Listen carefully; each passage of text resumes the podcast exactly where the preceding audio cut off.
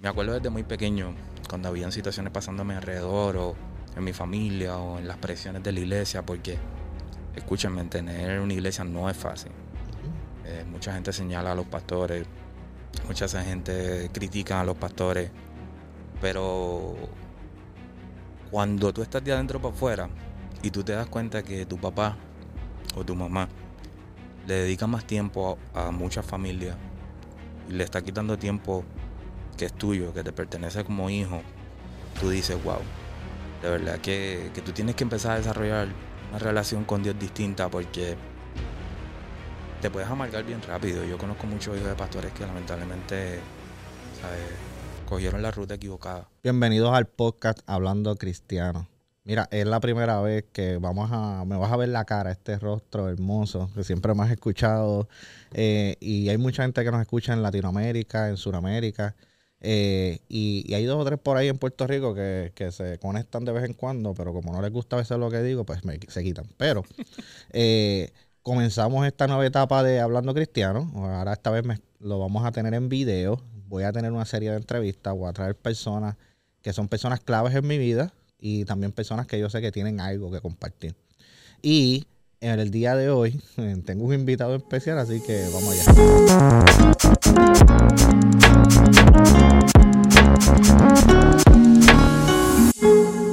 Bueno, Corillo, hoy tengo a alguien que, mira, hace tiempito, ¿verdad? Uno, uno sigue a las personas en las redes sociales y uno dice, uno como que empieza a medirse en ciertas áreas en la vida. Y uno mira, ¿verdad? Y, y, está el famoso, el, el, celo. Entonces hay muchas personas que hablan sobre que si los celos son malos o algo, eso, eso no viene el caso, porque la realidad es, depende cómo tú lo trabajes. Yo, a diferencia de, de muchas personas, yo simplemente veo qué es lo que yo puedo eh, retener de lo bueno y cómo yo puedo mejorar en la vida. Al punto en donde nos hemos hecho muy buenos amigos, eh, nos escribimos muchas cosas, muchos vacilones, pero al mismo tiempo se ha convertido en un buen mentor en mi área profesional, en, inclusive hasta en la familia. Tiene una familia muy hermosa y vamos en eso, vamos en eso. No es tan mayor que yo, no es tan mayor que yo, pero estamos ahí, estamos contemporáneos. Y hoy me acompaña Lázaro Torres, está ahí, bro. Thank you, Thank you por decir que sí. Claro. Eres el primero en este concepto ahora en video. Siempre lo grabo en audio, pero e-, eres el primero en este. Y pues, mano, tú, no sé. Eh, yo hasta yo tengo miedo por ti. sí, sí, sí, Hasta yo tengo miedo por ti también. mira, y el concepto de hablando cristiano es el hecho de que, mira, obviamente él es. Un hombre cristiano, asiste a la iglesia con su familia, es una hermosa familia.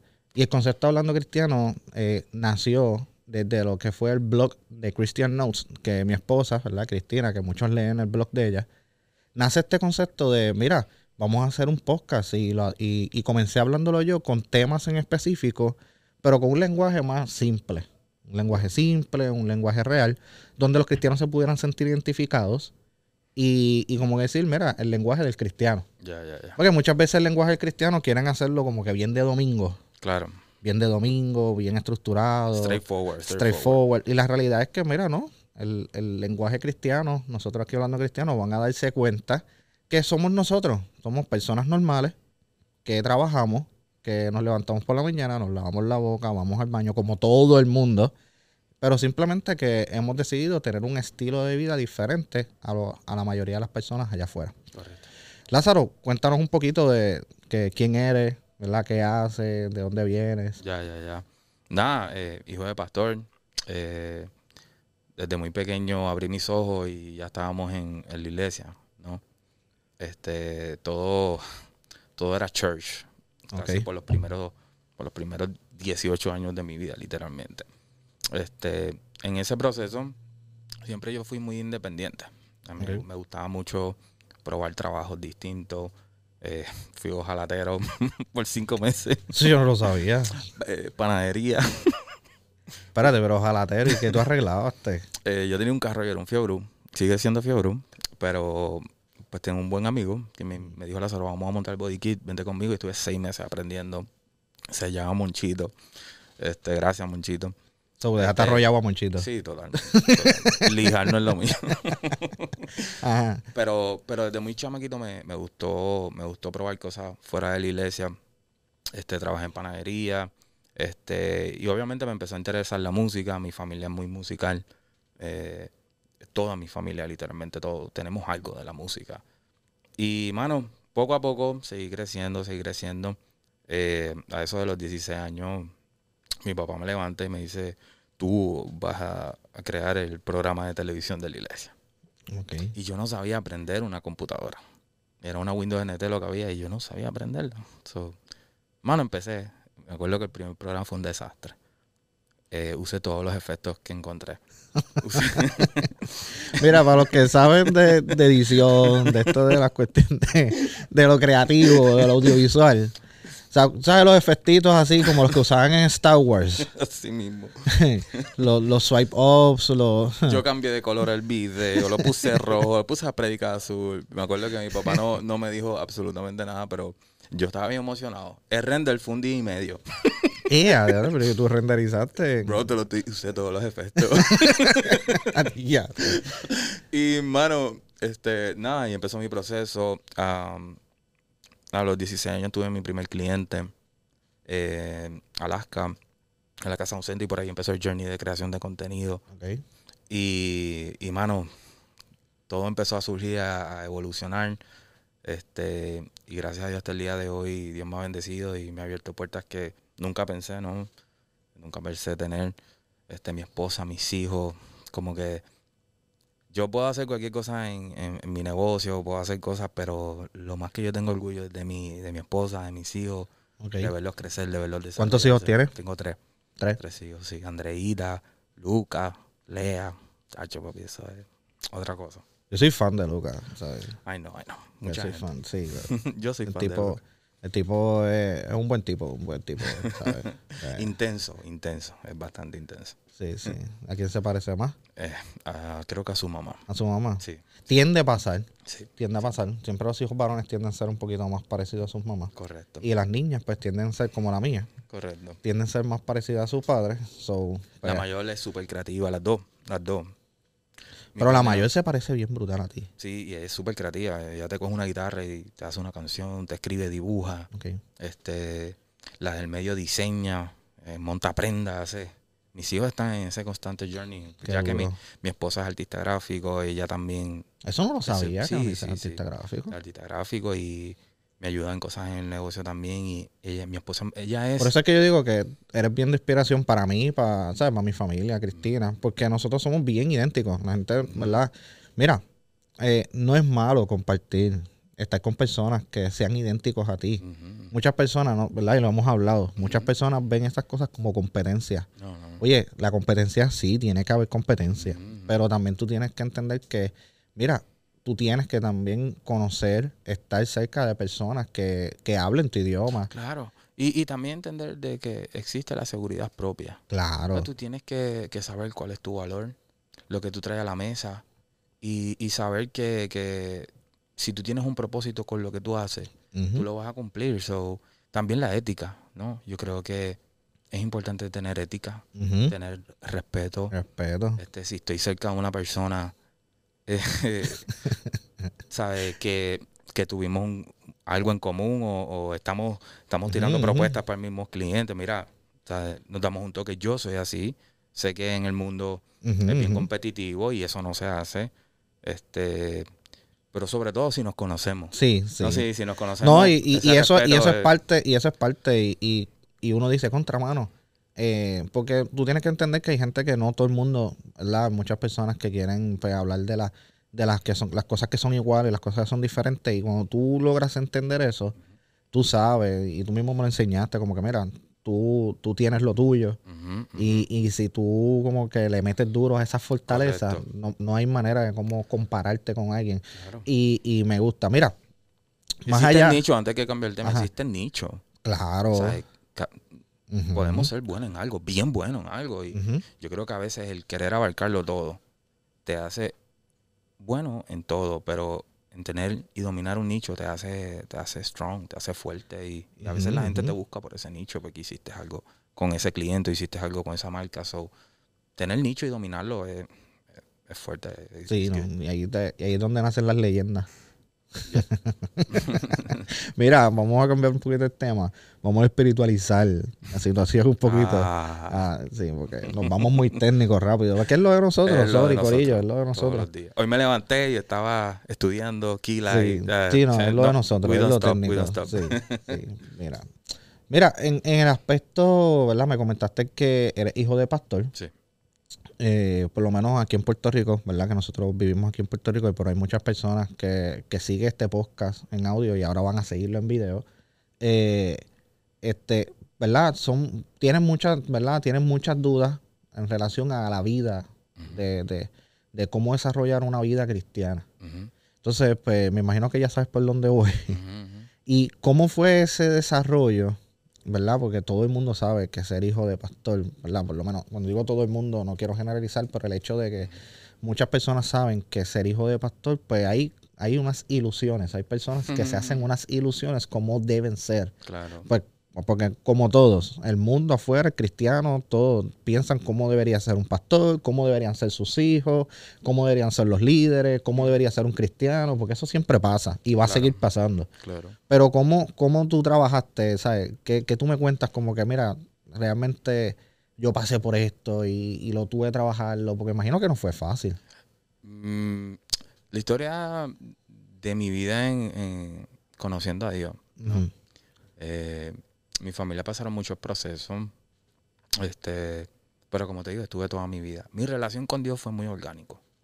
Creo que hasta el día de hoy mi relación con lo creativo tiene que ver mucho con mi relación con Dios.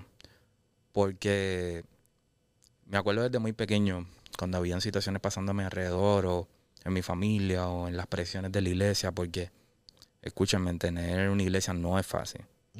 Eh, mucha gente señala a los pastores, mucha gente critica a los pastores, pero cuando tú estás de adentro para afuera y tú te das cuenta que tu papá o tu mamá le dedica más tiempo a, a muchas familias y le está quitando tiempo que es tuyo, que te pertenece como hijo, tú dices, wow, de verdad que, que tú tienes que empezar a desarrollar una relación con Dios distinta porque te puedes amargar bien rápido. Yo conozco muchos hijos de pastores que lamentablemente ¿sabes?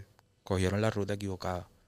Yo creo que en cierto punto siempre, ¿verdad? En la vida hay momentos que uno como ¿Te que- afectó eso? ¿Te afectó? Sí, sí. ah, eh, hubieron situaciones en mi familia que presiones, Ujú. este, terminó un divorcio lamentablemente, pero yo tuve que crecer, ¿no? Mi relación con Dios, como te digo, fue muy orgánico. La forma en que Dios me hablaba, no lo digo, por favor, no es como que súper espiritual y, y sentir la presencia de Dios. No, no, no, no, nada de eso. Eh, Dios me hablaba de formas distintas a través de la naturaleza. Siempre me ha gustado escribir, escribir canciones. Era mi manera también de, de, de soltar muchas cosas desde muy chamaquito. Este, pero no es fácil. Eh, lo que estás diciendo de que la gente espera como un estándar, si te puedo contar anécdotas y te morirías de la risa. me acuerdo un momento dado en mi vida que me, que me encantaba correr skate. Y me puse a correr skate. Y un tipo se me paró frente de la iglesia y me quitó el skate, me jaló por la oreja, me regañó, como que me zarandió y digo, wow. ¿De qué? Sí. Te zarandió. Sí, porque estaba Por corriendo ello, skate. ok. eh, definición, para que no tengas que ir a buscarlo a Google. Zarandear. Lo regañó. Exacto. Lo y no es mi papá, no era mi papá. Era un, un feligrés de la iglesia. Todavía se le salen esas palabritas así Sí, de hijo sí. de pastor. Y, y me zarandeó y yo dije, wow, mano, de verdad está cañón. Fui donde mi papá, papi, mira, este tipo me dio. Y mi papá se molestó, mi mamá hizo, tú sabes la cosa, pero el tipo, sus palabras fueron, tú tienes que tener, tú eres el ejemplo para la niñez de... Y yo tenía 11 años. Mm. Y yo, yo tengo que ser el ejemplo de tu hijo. Tú tienes que ser el ejemplo de tu hijo. Porque yo tengo un ejemplo, primero es Dios y segundo mi papá. Claro. You know? Siempre yo fui, en- dentro de mi familia, muy desconectado del sistema eclesiástico. En- no te lo digo en forma mala, sino como que no me, no, nunca me, me conecté con, con el formato. No sé si tú, pero esa es mi vida personal, personal hablando, ¿no? He visto, he visto esto como una tendencia en, en muchas familias pastorales. Y tengo muchos amigos que son hijos de pastor. Por eso, por eso, por eso estoy hablando de este tema. Y yo sé que hay muchas personas que están escuchando esto y, y lo mismo, y yo sé que hay hijos allá afuera de pastores que, o hijas, ¿verdad? Claro.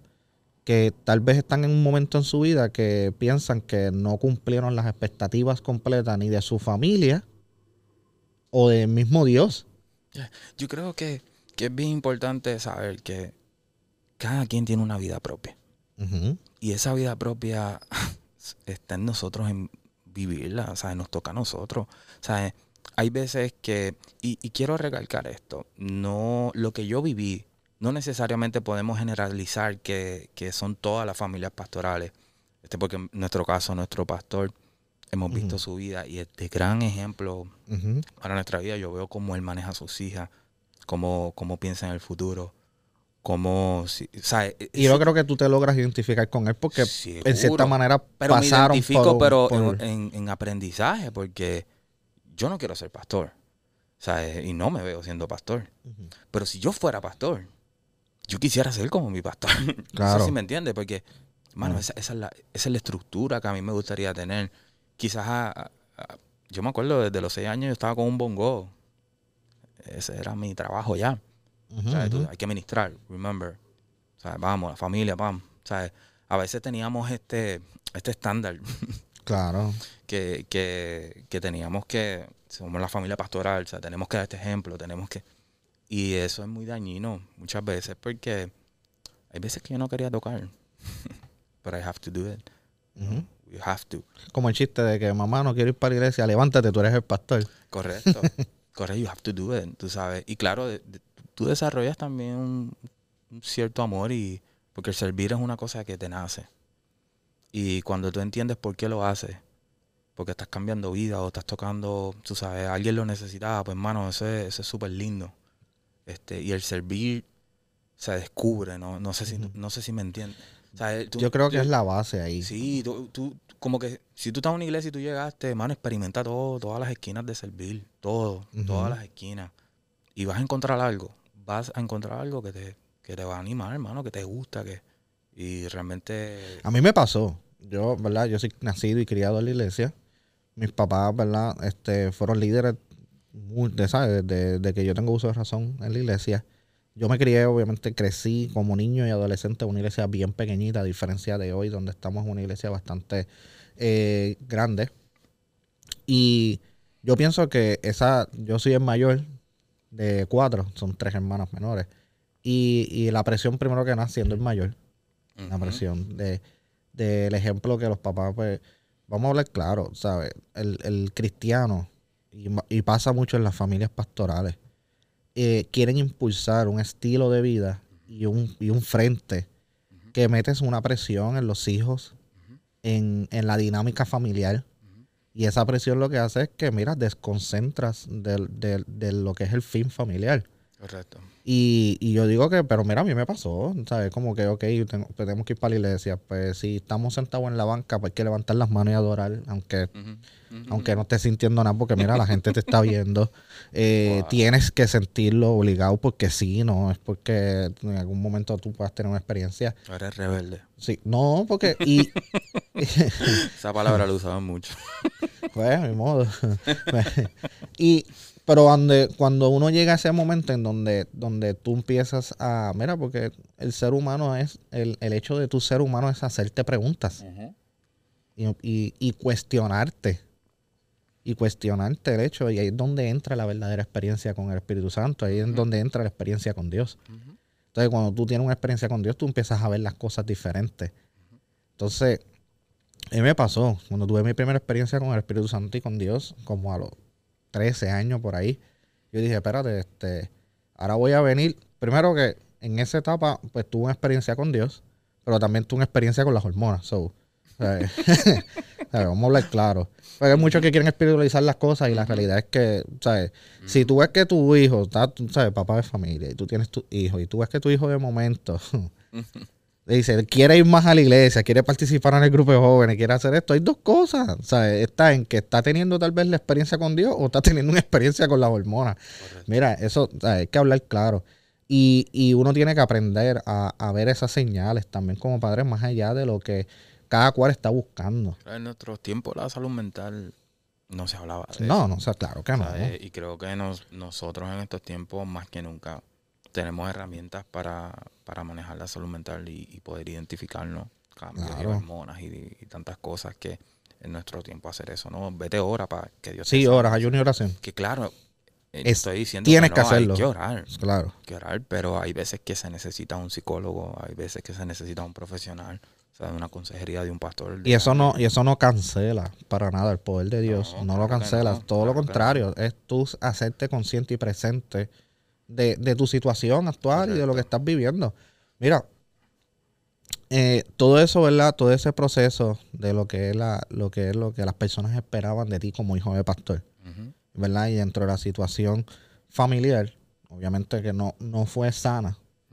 Y eh, llegó un punto en donde tú este, llegaste a un punto donde tuviste una desconexión total con, con tu relación con Dios. Sí, sí, sí. Este. Te puedo decir que yo me sentía desconectado, pero no alejado. No sé si me. Uno. Tú puedes estar desconectado, pero él no se aleja de nosotros. So, de alguna manera yo siempre sentía que no importa lo que estuviese sucediendo, siempre yo podía ir a él. Y, y sí, mano, vas a haber momentos en la vida que te vas a sentir desconectado. ¿Sabes? Y, y si tú piensas que tú estás en pecado y eres... No, eso es parte del journey. De tú encontrar quién tú eres, de quién tú... El cristiano, ¿verdad? Si lo queremos poner, ¿verdad? De esa manera de tú encontrar tu camino, tu conexión con Dios, encontrar tu propósito, porque al fin y al cabo del día todos tenemos un propósito que cumplir. So, that's a journey. Y esa desconexión con Dios, como te digo, era inmadurez también de mi parte, yo era muy chamaquito. Y a veces no entendía muchas cosas que estaban sucediendo a mi alrededor. Creo que es importante también recalcar que los padres que son pastores no no podemos no podemos imponer you know he visto muchas familias pastorales que le imponen a sus hijos servir que le imponen a sus tienes que hacerlo vístete vamos o sea, you have to o sea, yo soy pastor tú eres o sea, ya pregúntenle a sus hijos hablen con sus hijos quieres servir quieres hacer esto y no demonizan porque si ven que su hijo te dice que no o no espera la respuesta que tú esperas, tú tienes que entender que un- él es individuo aparte a, a ti. Quizás está pasando un momento que él no quiere. Vuelvo y repito, no son toda la familia. Y conocer Ujú. qué le gusta, Que le guste, exacto. Pero, qué le llama la atención. exacto. que porque mira no es hacerlo porque ahí es donde entra verdad lo que es tu autoridad como padre hoy yo con, con una niña de cuatro años eh, estoy aprendiendo a manejar esa autoridad verdad y yo sé que a ti te ha pasado también. Entonces, cuando tú como empiezas a manejar la autoridad es, es comprender verdad porque a uno lo trataron de una manera Correcto. y a uno lo criaron de una manera correcto, entonces hay muchas cosas que tú creces con eso y tú dices espérate esto yo voy a tratar de no hacerlo igual correcto. Yo, mis papás, mis papás eran unos padres de amor. No, no, no puedo decir lo contrario. Pero el journey no, no, no fue un journey que yo no quise repetir en mis hijos. Ok. que yo, desde que yo salí de mi casa, yo dije, yo no quiero esto para mis hijos. You know, y no era que si iba a ser pastor o no, o sea, eh, era el hecho de que yo quiero que mis hijos tengan libertad creativa en todos los aspectos. O sea, mi hija baila, la otra dibuja, o sea, diseñan cosas y, y tienen, tienen ese, esa puerta abierta conmigo. Porque la creatividad es algo que, y perdón que cambie el tema un No, poco, no, la, cre- tranquilo. la creatividad es algo que no puede tener candado. Si tú pones candado en, en la creatividad de un niño, mano, es como decirle a un niño, te voy a dar este, este papel para que pintes. Y pinta dentro del papel. Y el niño se fue fuera del papel. Yo he visto padres que se vuelven locos. Mm. Él sintió dibujar fuera del papel. Él sintió hacerlo. Entiende por qué lo hizo. En vez de criticarlo, reinforza, ¿sabes? Ok, ¿cuál fue? ¿Cuál era tu propósito? ¿Qué viste que yo no estoy viendo? Y todo eso va en ese journey de tú descubrir, ¿sabes? Quiénes son tus hijos, qué es lo que quieren hacer, cómo se quieren desarrollar. You know. Mi hermana, mi hermana es pastora, mi, mi, mi otra hermana es pastora también. Una de ellas no, no está en nada, pero está casada y chévere. Pero yo en mi vida yo no, yo no quería ser pastor. Literalmente, literalmente yo no, no por nada malo, sino que yo creo que hay, hay, hay formas de, de tú llevar la palabra de otra manera. A veces se estandarizó, se estandarizó de, de cómo debemos predicar a, a Jesús. Y yo creo que nosotros que somos creativos, más que nunca hoy, hoy entendemos Mira. que hay otras formas de hacerlo. Eh, yo lo veo, yo, yo, porque está hablando en cuestión de lo la autoridad con los hijos, porque la realidad es que uno tiene que, primero que nada, entender que la formación que van a tener los hijos siempre va a ser, ¿verdad?, de acuerdo a cómo tú lo trabajes. ¿Por qué? Porque van a estar en etapas donde todo lo que, todo lo que van a absorber es todo lo que tú transmitas. Pero uno lo lleva a- al, al término bíblico y uno lo lleva al término espiritual. Todos son, ¿sabes? Al momento que tú aceptas a Jesús como tu Salvador, tú pasas a ser hijo de Dios. Es cómo Dios trabaja con sus hijos. Cómo Dios trabaja, ¿verdad? Cómo Él quiere trabajar con sus hijos. Correcto. Y la realidad es que Dios trabaja con sus hijos de manera única con cada uno de ellos. Trabaja tan de una manera tan única con cada uno, cada uno de ellos que, que el- nos, nos da, nos da una variedad de creatividad al, al hecho de que no todo el mundo tiene el mismo estilo al, al hablar, no todo el mundo tiene el mismo estilo de predicar, no todo el mundo tiene el mismo estilo de cantar, Correcto. no todo el mundo tiene el mismo estilo de servirle a Dios. Correcto. Y esto, muchos cristianos, ¿verdad? Estos tradicionales o personas que, ¿verdad? Eh, interpretan la palabra muy, muy, muy literal. Tal vez van a escuchar esto y van a decir, Alberto está, se está yendo a la tema. Hay, que, hay que orar, hay que orar por el oro. Hay que orar por Alberto. Mira, no, no. El, el, el- la, la palabra es tan viva y cambiante, para que sepan. O sea, cuando digo cambiante, no, la palabra sigue siendo igual, pero cambiante es para cada persona el momento de recibir el mensaje. Tú y yo lo dialogaba, no me acordaba con quién, y yo le decía, mira, imagínate, yo, yo estudié comunicaciones en la universidad. Una de las clases de comunicaciones te explican lo básico de la comunicación. Está, ¿verdad? El emisor, el mensaje y el receptor. Entonces, cuando tú tienes lo básico de la comunicación, tú tienes que entender que el emisor va a transmitir el mensaje desde, se- desde su punto de vista. Correcto. ¿verdad? Y el receptor va a recibir el mensaje desde su punto de vista. Entonces, la palabra de Dios es así. La manera en que tú vas a criar tu familia es así. La manera en que tú vas a vivir tu vida cristiana es así. Tú tienes que entender que tú vas a tener líderes, tú vas a tener pastores, vas a tener personas en tu vida, vas a tener mentores que van a darte el mensaje desde su punto de vista. Correcto. Y tú lo vas a recibir desde tu punto de vista. Ahora, ¿verdad, Lázaro? Está bueno el tema, me gusta. Está bueno, está bueno. Y, y quiero aportar algo ahí antes que, que lo cambie. Yo, yo siempre pienso al Espíritu Santo creando por primera vez a la tierra. Y, y trato de pensar qué, qué había en su mente cuando él dibujó los cielos, cuando él hizo ese mar, cuando. ¿sabes? cuando él creó toda esta galaxia, todo, ¿sabes? todo donde estamos. Entonces yo digo, yo no puedo tener límites en mi mente en el sentido creativo cuando yo voy a hacer algo para Dios. Porque si Él no los tuvo para hacer lo que, lo que nos inspiramos día a día, ¿sabes? ¿Cómo nosotros lo vamos a, a- a tener nosotros mismos? You know? Tú sabes que yo le di muchas gracias a mi esposa cuando nos conocimos. Ella, ella dentro de su, dentro de su perspectiva, de, de su crianza, de su vida, ella miraba las cosas de una manera en particular. Y eso, oye, cuando tú te casas, eso es parte del aprendimiento Correcto. de cuando tú vas a crear una nueva familia. Ujú. Yo doy muchas gracias porque ella me enseñó muchas cosas en las cuales yo era cerrado. Hace poco estábamos aquí en una mesa redonda, así como en esta, estábamos sentados, ¿verdad? No- Unos amigos, y estábamos haciendo un juego, unas cartas y eso. Y es unos juegos de amistad, donde tú te conoces. Y me hacen una pregunta y me, me preguntan, mira, ¿qué es lo que has cambiado de ti como persona? Y no, no, y como que no te arrepientes de haberlo cambiado. Y yo bien interesante, dije, pues mira, yo he ¿sabes lo que yo de verdad no me arrepiento y estoy bien agradecido de dejar de ver las cosas blanco y negro? Yo me acuerdo cuando crecí, adolescencia, y cuando empecé a entrar a esta juventud, yo era un tipo bien cuadrado. Para ser una persona creativa, era bien cuadrado. Veía las cosas. ¿Por qué? Porque lo aprendí así. Estructura de vida. Esto es o es sí o es no. O es blanco o es negro.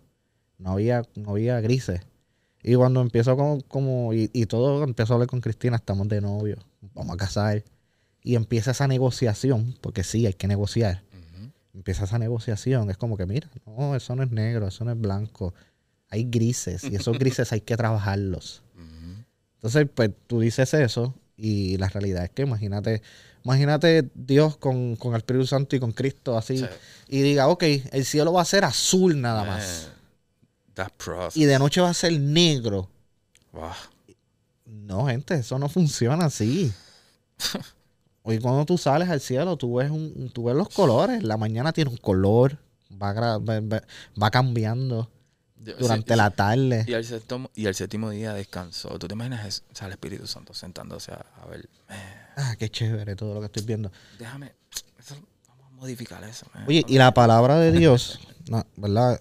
La palabra de Dios es una palabra absoluta, pero la cual cuando tú la vayas a aplicar tienes que entender que tú tienes que aplicarla en medidas.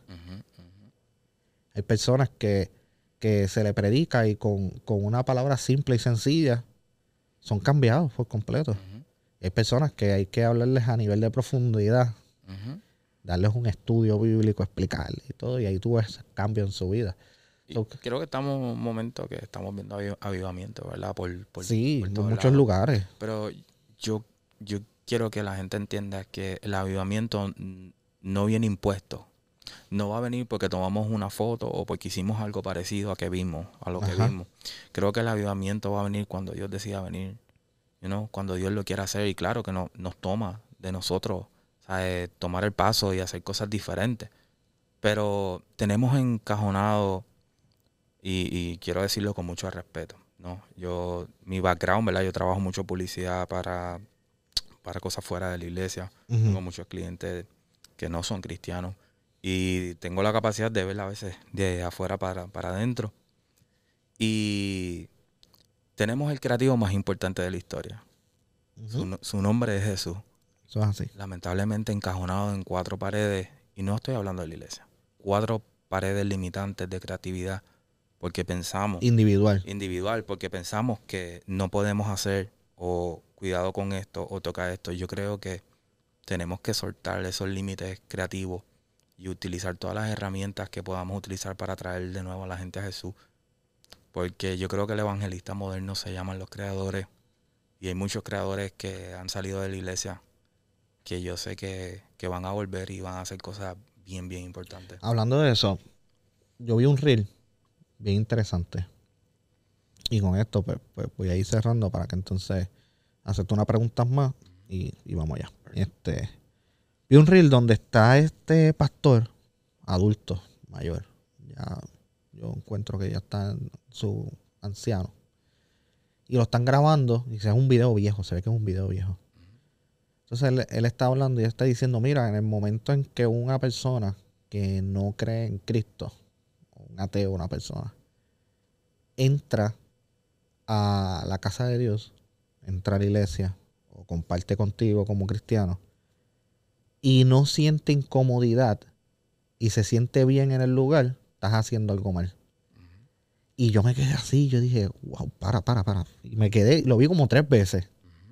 Porque, y vamos a hablar en el, en el aspecto eclesiástico, en la estructura y en lo creativo, como, ¿verdad? Nosotros regularmente pues, buscamos atraer las personas a la casa de Dios, a, nuestro círculo, porque la idea es que más personas puedan llegar a sus pies.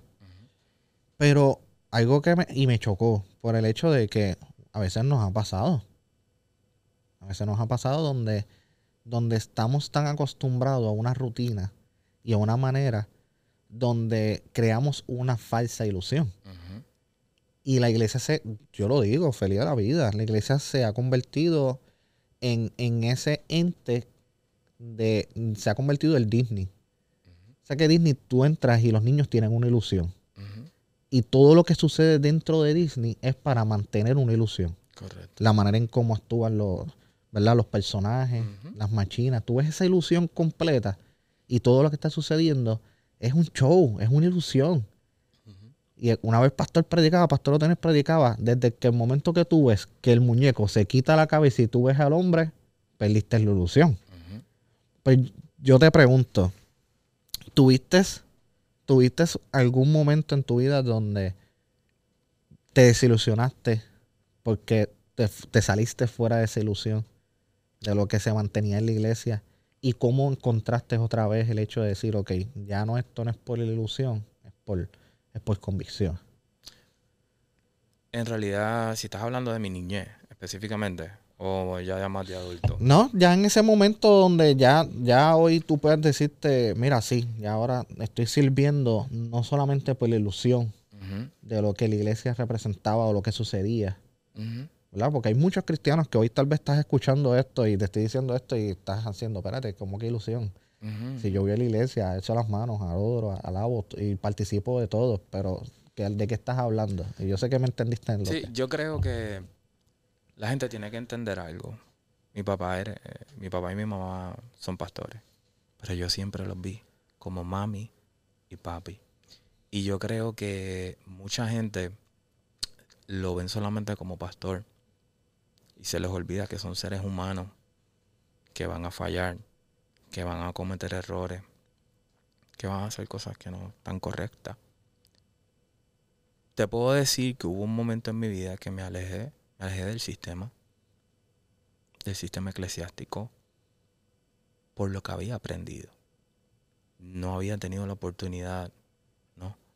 De, de estar en, o cerca del pastor, o había tenido de estar, de estar dentro de de los pastores en general, ¿no? En el sentido de, de conocer un sistema nuevo. Yo estaba muy, muy atado a lo que había vivido. Por eso te digo que, que es malo a veces generalizar también, porque es que no todas las familias son lo mismo. Hay, hay familias pastorales muy exitosas, que sus hijos continúan, que supieron cómo pasar la antorcha correctamente. Ojo también, si eres hijo de pastor, no necesitas la antorcha automáticamente por favor. Y padres, entiéndanlo, que son pastores. Tú no tienes que pasarle la antorcha a tu hijo obligatoriamente. Porque hijo de pastor, no, por favor, no. Eso es algo bien personal de cada, de cada niño. Pero, mano, vuelvo y te repito, en un momento dado me alejé del sistema. Y hablamos sistema y suena, suena porque el sistema... Muy, muy, muy programa. No, Creo que, no creo que el sistema es importante estar cerca de Dios. Eso sí te lo puedo decir. Yo pasé momentos en mi vida donde pues yo tuve que lidiar con el divorcio de mis padres y me tocó muy duro, pero muy, muy, muy duro. Pasé depresión, he pasado 500 cosas, me vi en un banco sentado en Tampa sin un dólar. Eh, mi teléfono se me apagó la batería, enganché, llamando a mi esposa, mami, estoy en este sitio, recógeme, no tengo dinero, no tengo nada, si no vienes aquí se me va a apagar el celular, una mochila. Mi esposa llegó de milagro.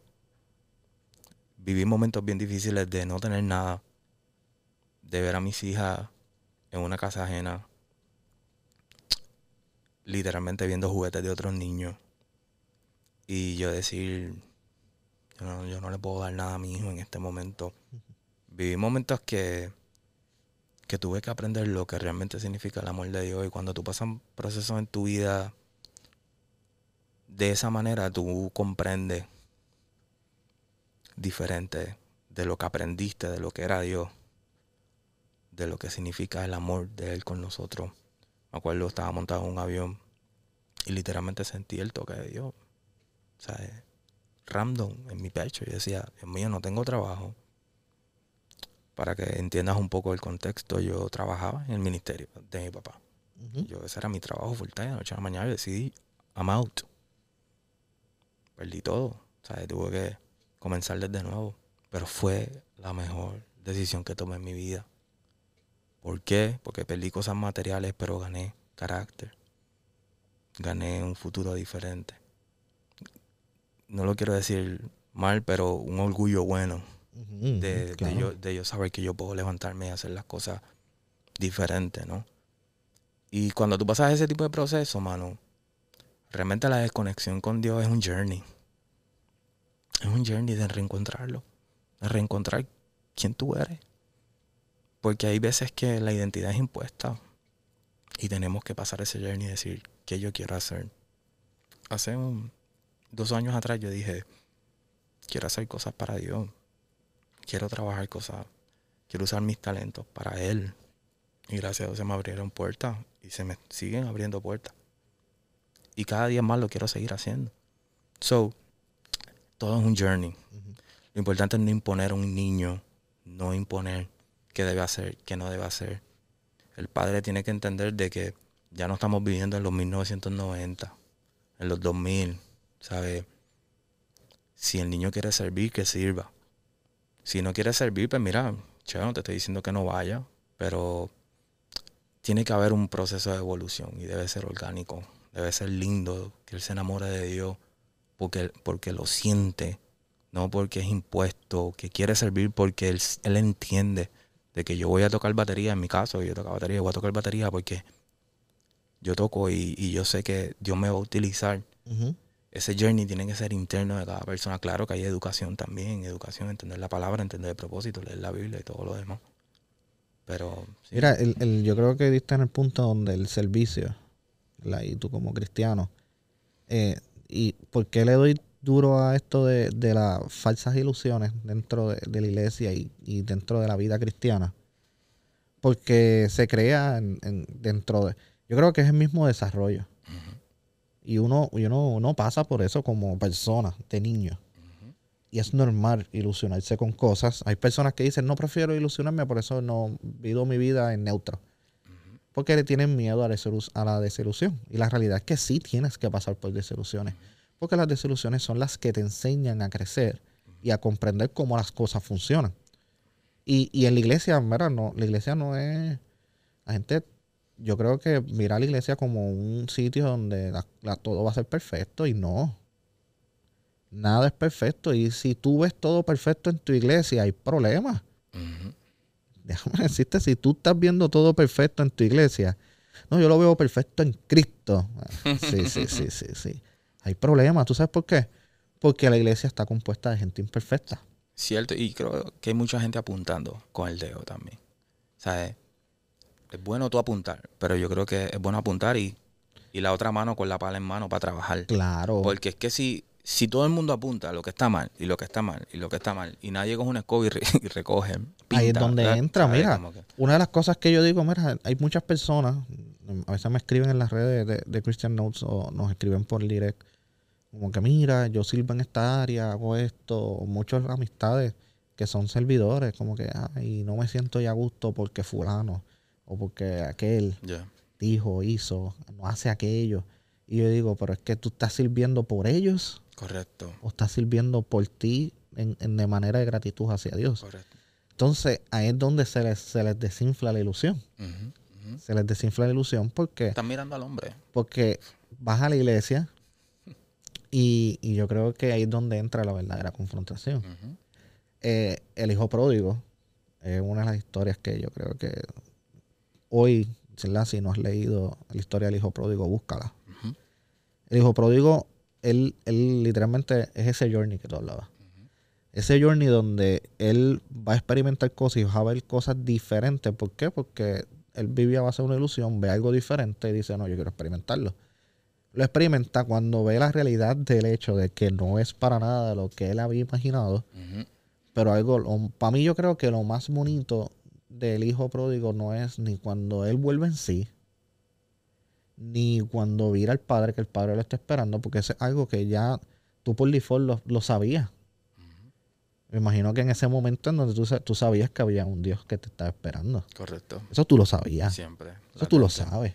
Todo el tiempo. Para mí lo bonito es el diálogo que tiene el padre con el hijo mayor. Yo creo que eso es lo que mucha gente no atiende. Porque tal vez tú nunca estés apartado de la iglesia, ¿verdad? Nunca, siempre has servido, estás ahí en la iglesia, le aguantas todo a todo el mundo. y estás ahí sirviendo, estás ahí activo y ves todo, lo ves todo. Y ves al pastor y tú dices, el pastor no hace esto, no hace aquello. Pero en realidad le pasaba como el hijo mayor. el hijo mayor decía, espérate, pero si yo he hecho esto, esto, esto y esto, y yo estoy aquí y no te exijo ni nada. Y el padre le dijo, papi, pero si todo lo que está aquí es tuyo, ten creatividad, muévete. Y hoy, ¿por qué traigo a Lázaro? Porque en el ámbito, eh, el, el ámbito cristiano, en el ámbito de, de, son cosas que no se hablan. Y esto es hablando de cristiano. Y son cosas que no se hablan. Cosas que tú vas a la iglesia y la gente va a su casa molesta por, por situaciones que pasan en la iglesia, pero no las hablan. Hay gente que ve a hijos de pastores y piensan que deberían de ser una manera, pero es porque se están proyectando en sí. Ven pastores y dicen, ese pastor debería de hacer esto. Ese pastor debería de vivir pobre. Que tiene que darle el ejemplo porque nosotros estamos pobres. No. Y se proyectan. Entonces son el hijo mayor. Viven toda su vida siendo el hijo mayor de la historia del hijo pródigo. Correcto. Entonces tienes los que tienes al, al hijo pródigo que regresa, se celebra porque hoy todos nosotros lo celebramos. Y hoy nosotros te añoramos. Si estás escuchando este podcast y tú necesitas regresar a casa, regresa. Hay fiesta. Ya, la- ya está todo set. Regresa. Pero si tú estás escuchando esto y estás ahí trabajando y estás ahí, ahí, y sientes que estás cansado, cansada, ya de- de- del sistema, como decía Lázaro, del sistema, de todo lo que está sucediendo, de tu iglesia, y dices, no, me voy a cambiar de iglesia, me voy a... Corillo, Corillo, sé creativo.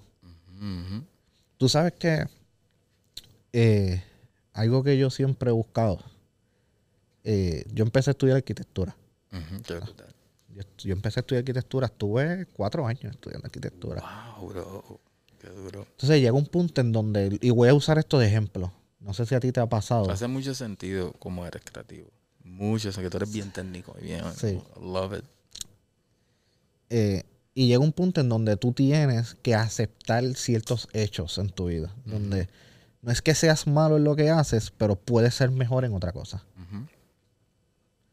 Y cuando empiezo a servir la iglesia, yo encuentro mi vocación sirviendo en la iglesia. Yo encuentro mi pasión sirviendo en la iglesia. Y hoy tal vez tú estás viéndome y tú dices, yo no sé ni qué yo voy a hacer en mi vida. Sirve. Exacto. y vas a encontrar tu vocación. Y yo sirviendo y dije, espérate, este, esto como es arquitectura, como que no lo veo, pero en esto me siento bien. Me siento que me conecto más con Dios, pero también siento que soy más productivo a nivel profesional. Y empiezo a aprender de televisión, de radio, de comunicaciones, me cambio, empiezo a estudiar otra cosa. Entonces cuando vengo a ver, conozco a mi esposa gracias a eso. Ujú. Qué brutal. Entonces, como hago todo eso, yo encuentro el hecho de que la ilusión que se le crean a los jóvenes de cómo debería ser la vida, cuál es el proceso en un, dos, tres, que hoy en día se está creando otra falsa ilusión, porque antes los papás nos decían, estudia, eh, termina la universidad, consíguete una mujer, cásate, o consigue un hombre y cásate, ten una familia, ve a la iglesia y, ten un, y ya. Y la realidad es que hoy vemos jóvenes, que me pasa, tengo muchos jóvenes, que tú los ves que sí, salieron de esa ilusión, pero se crean otras falsas ilusiones. Correcto. Donde, pues mira, no tengo que tener una familia para ser exitoso, pero en algún momento tienes que tener familia. ¿Sabes? O en algún momento tienes que tomar alguna decisión. Eso Tienes- es bien, bien individual, ¿no? Yo, yo tengo una de mis tías, no, no tiene esposa, no tiene hijos. O sea, es como que, es que volvemos a lo mismo, es como que los parámetros, que no, esos chips que tenemos adentro. Sí, y, y tú tienes que moverte a, a que, mira, sí, eh, porque si vamos a hacer lo que todo el mundo hace, el mainstream, cuando venimos a ver, no, no hay ningún cambio. El problema es que hay chamacos que no se quieren casar, claro, chévere, pero están viviendo una vida loca. Están tomando, usando drogas, haciendo relaciones a lo loco. So, y quieren ir a la iglesia. Entonces, pues ahí hay un problema. Entonces, si tú entras a la iglesia, ¿qué es lo que yo digo? Cuando yo entro a la iglesia, yo dice, yo desde mi, desde mi punto de vista, ya como ya yo recibo el mensaje, pues it's fine. Exacto. Pero no se Me puede. llena. Exacto. Pero si tú ves una persona, que es lo que yo digo, es que donde tú como, como cristiano y en donde quiera que tú estás, que tú puedas ser una persona que las personas quieran estar contigo, pero al mismo tiempo quieran mejorar. Por ejemplo, y eso es lo que a mí me gusta de, de Lázaro. Y él sabe que en, en el, yo estoy cinco minutos con Lázaro y de momento esos cinco minutos le viene Lázaro y te, me tira un rafagazo. ¡Pah! Papi. estás haciendo esto, pero puedes hacer esto otro. Entonces, eso, eso se llama mentoría, para que si no lo sepas. O sea, y tú tienes que identificar tus mentores, eso es otro tema. Pero te tira un rafagazo y tú tienes, tú puedes mejorar en esto. Y tú dices, oh, para, es verdad. Pero al mismo tiempo es nice estar con él. Y yo procuro ser también eso. Y si. Y yo escucho mucho de ti también.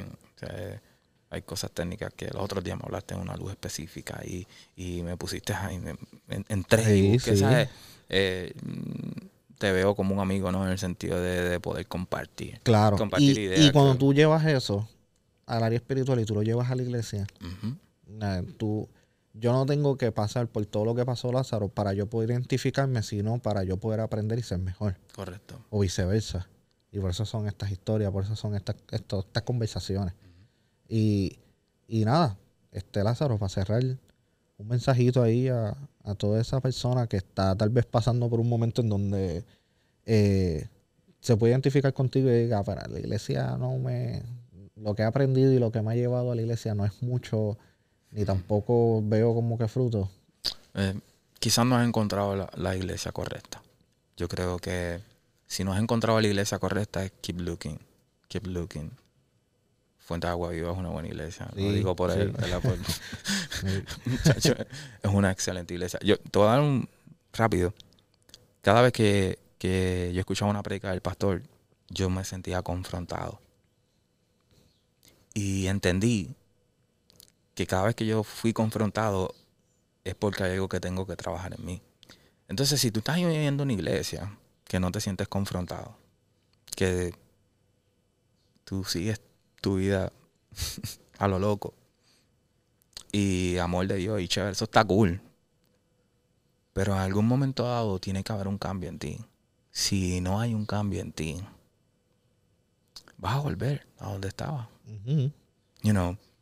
Y, yo creo que eso es importante, encuentra la iglesia correcta. Segundo, el journey con, Jesús es muy propio de cada uno. Just be open. Quédate abierto. Sé receptivo. Eh, búscalo en las mañanas, ten tu tiempo con Él. Personalmente Dios me habla a veces hasta, hasta por carteles. Hasta por carteles, por sitio. Había una frase. Los otros días estaba guiando por debajo del puente de Teo- Teodoro Moscoso. Y a la parte de arriba un letrero que decía, baje la velocidad. Bajé la velocidad y más adelante venía un carro en contra del tránsito. Yo automáticamente, eso fue el Espíritu Santo. Yo sé que Él me habló. O sea, estar receptivo de que Él te va a hablar. El, si tuviste, y esto es bien importante, porque en mi caso mi relación con mi padre no terminó bien. Y me tomó tiempo entender. Y por eso fue que me alejé un, tiempo dado, porque até la relación con mi padre con la de Jesús. Aunque no, aunque no lo juzgué por eso, porque mi padre no, no, no tiene que ver con Jesús pero me tomó un tiempo re- reconciliarme con él porque y esto se los digo no importa lo que tú hayas vivido con tu padre o con tu madre Jesús te ama por encima de cualquier cosa que pudieron haber hecho y si tuviste un buen ejemplo de un padre amén. Bello. Si no lo tuviste te invito a conocerlo.